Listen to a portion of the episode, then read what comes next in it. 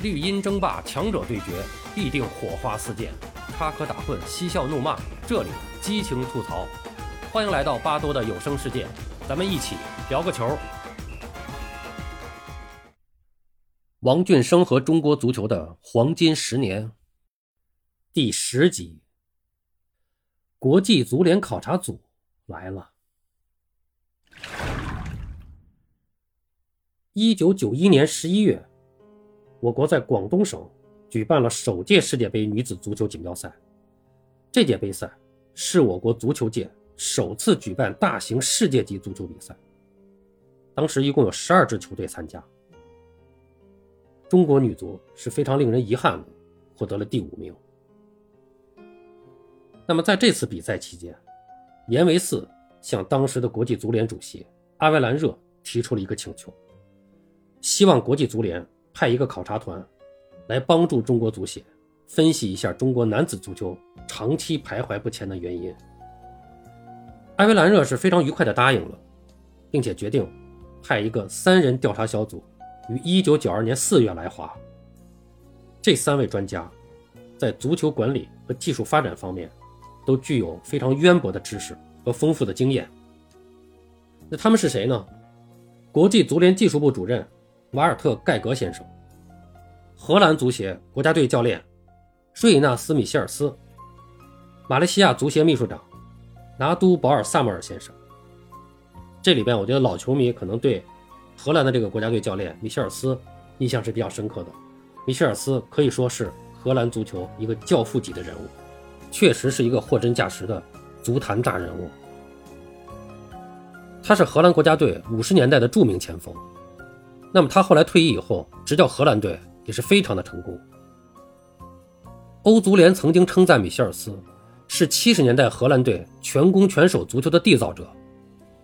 他在很多球队执教都取得了非常大的成功，其中包括荷兰国家队，还有阿贾克斯，还有巴塞罗那，并且呢培养了克鲁伊夫、内斯肯斯等足坛巨星。那么他曾经率领荷兰国家队杀入1974年世界杯决赛。呃，非常遗憾的就是最终决赛的时候输给了西德队，获得了亚军。那么他后来还曾经再次执教荷兰国家队，曾经带领包括古利特、范巴斯滕、里杰卡尔德在内的新一代荷兰球星夺得了1988年欧洲杯冠军。所以说，被称为无冕之王的荷兰队的唯一一座冠军奖杯，就是米歇尔斯为他带来的。米歇尔斯呢，也曾经被欧足联授予过终生成就奖。荷兰足协更是把他们本国的年度最佳教练奖设立为米歇尔斯奖，啊，所以说米歇尔斯真的是一个荷兰足球教父，在欧洲足坛、国际足坛都是享有盛誉的。那么这三个人组成的这个专家组的调查内容，并没有放在纯技术领域，而是主要放在了对我国足球的组织结构以及管理方面，并就其现代化原则。和潮流发展提出了建议。那么这个建议对中国足协后来在制定中国足球改革整体方案时候起到了一个非常重要的作用。考察小组仔细研究和讨论了中国足球的组织结构、竞赛体制、青少年足球发展、教练和裁判员的培训以及足球学校的工作。考察小组在中国工作了十天，他们回到国际足联总部以后。向当时的国际足联主席阿维兰热，以及秘书长布拉特，还有各部主任做了关于中国足球现状的汇报。据说阿维兰热和布拉特是饶有兴致地听完了考察组的报告，并且不时地提问，而且提出了很重要的意见。最后，他们两个人同时表示，必须请中国足协和亚足联的主要领导到苏黎世，他们需要认真地谈一谈。因为以阿维兰热、布拉特为首的国际足联领导，他们认为中国足球对国际足联是十分重要的。他们非常希望十年或再长一些时间，中国足球能够进入国际足球大家庭的行列中。那么同年八月，也就是一九九二年的八月，王俊生应邀前往国际足联总部参加中国足球运动讨论会。陪同他前往的还有时任中国足协外事部主任张吉龙。还有就是外事部的高级翻译王斌。那么亚足联层面，实权派人物，秘书长维拉潘也出席了这次会议。呃，应该说中国的一些球迷啊，咱们对这个维拉潘的印象并不太好。我们通常觉得在一些关键的时刻，他是不太支持中国的。那么，据王俊生讲啊，实际上呢，他对中国人民还是比较友好的。他在作为亚足联的秘书长期间，跟这个国际足联领导人也是一起反复的讨论过中国足球的问题，也提了很多建设性的意见。那么在他的职权范围内，应该说还是做了一些。有益于中国足球的事情，嗯，那么举个例子呢，比如说，当亚足联第一副主席、中国足协专职副主席许放先生不幸去世以后，中国足协是有意让张基龙接替许放的位置。那么维拉潘呢，是为了让张基龙顺利接替，他就建议中国足协提升张吉龙为中国足协的副主席，那么以利于在亚足联竞选中占据优势。同时呢，他还说服其他的一些竞选人选，主动放弃这个亚足联主席的这个竞选。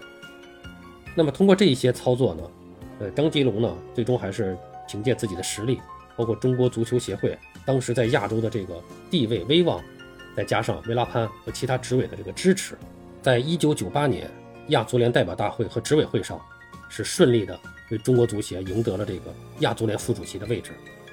应该说，在中国足球水平徘徊不前的时候。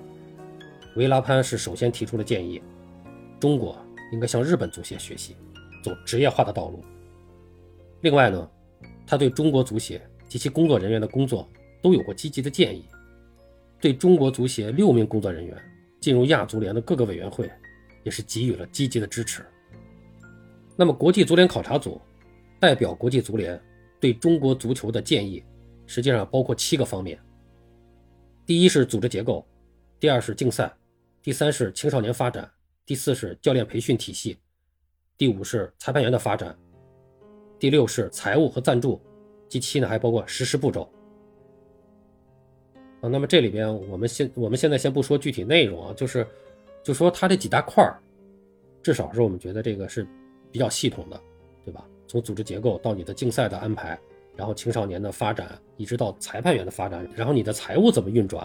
那么最后还提出具体的一个实施步骤，我觉得这从就从这一点上就能明显看出，前面一集我们讲到了这个中国足协从咱们这个体育学院请的这个几个教授组成的这个调查组调研组，那么最后的时候是一个什么态度啊？问题我给你点出来了，办法还得你们自己想，这个差距真的是不是一星半点的。那么考察组认为，中国足球现状的主要弊端是竞赛数量不足，看看。我觉得真的就一下子就切中要害。问题不是出在训练上，是出在比赛上。我们到现在足协领导的这些观念，这些非专业的人的这个观念还没有转过来。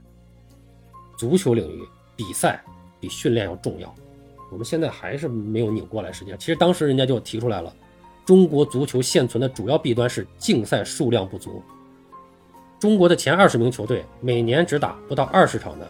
所谓高水平比赛，那么还有一些其他的邀请赛，但是这些比赛不能提高球队和球员的水平。从十九岁以下到十二岁以下的球队，每年在很短的时间里边进行集中比赛，每队不超过十五场，那么这对于他们来说是远远不够的。考察组认为，在成年队和青年队中实行代表队制，这可能是妨碍中国足球提高的最大障碍。这什么意思？什么叫代表队制度？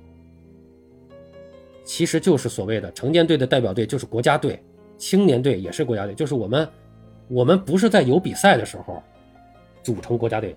现在国际上通用的这足球的办法都是，国家队有国家队比赛的时候临时组建国家队，然后针对这次比赛进行一个短期集训，然后打这次比赛，打完了以后解散，甚至有的时候为了打一两场比赛，临时组建国家队，打完了解散。我们那时候是什么？说白了，我们那时候实行的是国家队常设，各级国家队都是长期设置，然后长期集中在一起训练，长期集训，长期的训练，然后看到这有好的苗子，直接从队里抽出来了，调到国家队来，或调到 U 十几，调到青年队里边来，然后组成一支队。这个队呢，有时候还跟这个地方队还还还打比赛，还一块儿训练。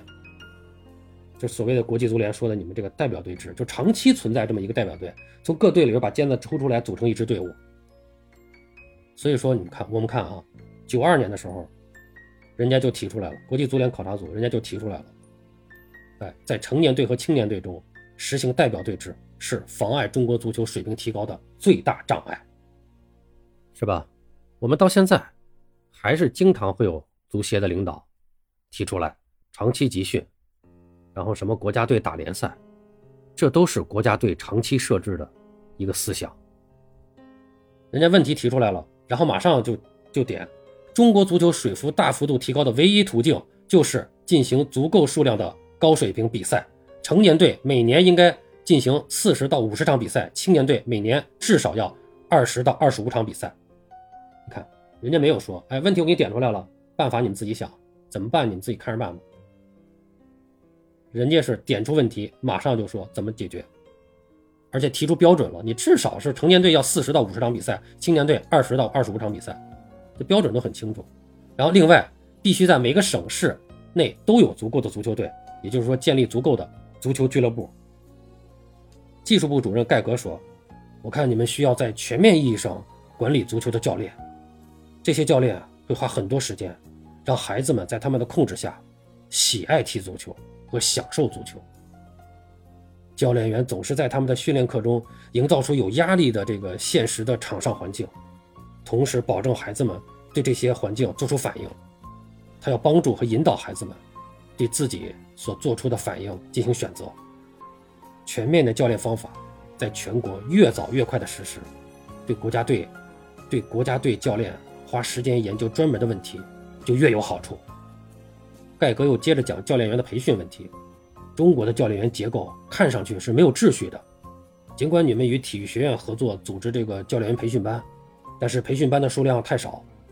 我们建议啊，中国足协必须建立教练培训体系，要指定一位负责全国教练培训的国家技术指导，这个人最好是一位以前的国际性运动员，并且是位具有足够学术水平的教练。每个省和主要城市都应该有一位负责教练培训的。这个省级技术指导，那他们呢，应该由国家技术指导管理。那么培训课程全年应不间断的进行。省内的初级教练员数量一定要足够。那么这样呢，称职的教练才可能在不同的层次上产生。只有获得证书的教练员，才可以在中国带等级不同的球队。这一点可能要求过高啊，目前不太容易实现。但是要在几年以后实施。国家一级的教练员要挑选的特别仔细。这些教练员的任命不应出自教练员培训体系，而要由技术和发展委员会直接来负责。那么，人家这个技术部的这个主任叫盖格，他就强调了这种青少年训练的问题，和特别是他强调了我们这个足球教练员这个体系的培养和考核的问题。而且人家说的呢很实在，就是说你现在呢马上解决这个问题解决不了，你需要几年的时间来逐步实施。你把这都谈到了，就说人家说话，我觉得他们说话是比较客观的，比较科学的啊。我们往往就是上来以后什么都没有，然后就就马上就要立竿见影，什么都要立竿见影。所以那怎么办？那就抓国家队呗。然后那立竿见影怎么办？教练培选培养几年来不及啊，请吧，请里皮来，是吧？但你自己呢，有没有培养？里皮走了以后，我们没办法了。我们矬子里拔将军只能用李铁，李铁不行，用李霄鹏，就就这水平了，没有更高的了。他们已经是最高水平了。而且我觉得这个盖格还提到了一个，就这个国家队教练员的培训体系，还提到了一个特别重要一点，就是教练员的任命不应出自教练员培训体系。你看他这么重视这个培训体系建立，但是他说教练员的任命最终不是由培训体系来完成的，培训体系完成培训，那么教练员的任命应该由技术和发展委员会来直接负责。那么这个就是我们说的一个培训和考核是要分开的，负责考核这技术和发展委员会干嘛？他们来制定教练员的这个标准，然后应该来制定这个教练员应该达到什么样的水平，然后他们来负责考核。那培训体系是根据技术和发展委员会提出的这个标准和要求，来把它转变成培训大纲，转变成培训方法，来培训出符合标准的运动员，然后交回去由你们来考核，而不是说我教我考。我当然了，我教的人，我当然我要给他发证了。我自己教出来的人，我当然说他合格了。肯定都合格，要不然下回谁还来找我培训？然后这个保尔萨马尔呢，就重点讲了财务和赞助的问题。财，那么这个财务呢，对任何一个国家的足协都非常重要。考察组强烈的感到，中国足协没有足够的资金从事你们要进行的活动。我认为，靠国家拨款的方式，既会导致资金不足，又不具挑战性。这种现状必须改变。中国足协要在资金问题上能自给自足。那么这三个人主要的这个观点，我们都摘录了一些，给大家做了一个介绍。毫无疑问啊，我觉得从现在的角度来看，考察组的结论首先说是正确的。包括谈到的这个资金不足，限制了中国足协的工作。那么接力棒从年维四手上传到了王俊生手上，而王俊生的使命就是要改变这种现状，他要依靠这个政策来突破。那么咱们前面说了吗？武少组给了他四个一嘛，其中就包括一个政策。那么他必须依靠这个政策来突破。那么如何运作是王俊生的事儿。那么在随后的讨论中呢，这个应该说王俊生的发言并不多啊，他基本上还是是陷入了自己的这种思考当中。那么王俊生觉得呢，就是考察组的建议完全是按照国际足联通用的方法制定的。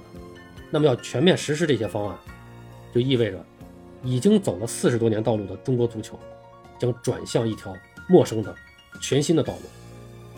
这是一场变革，或者说这根本就是一场革命。中国足球界能接受吗？中国体育界能接受吗？社会能接受吗？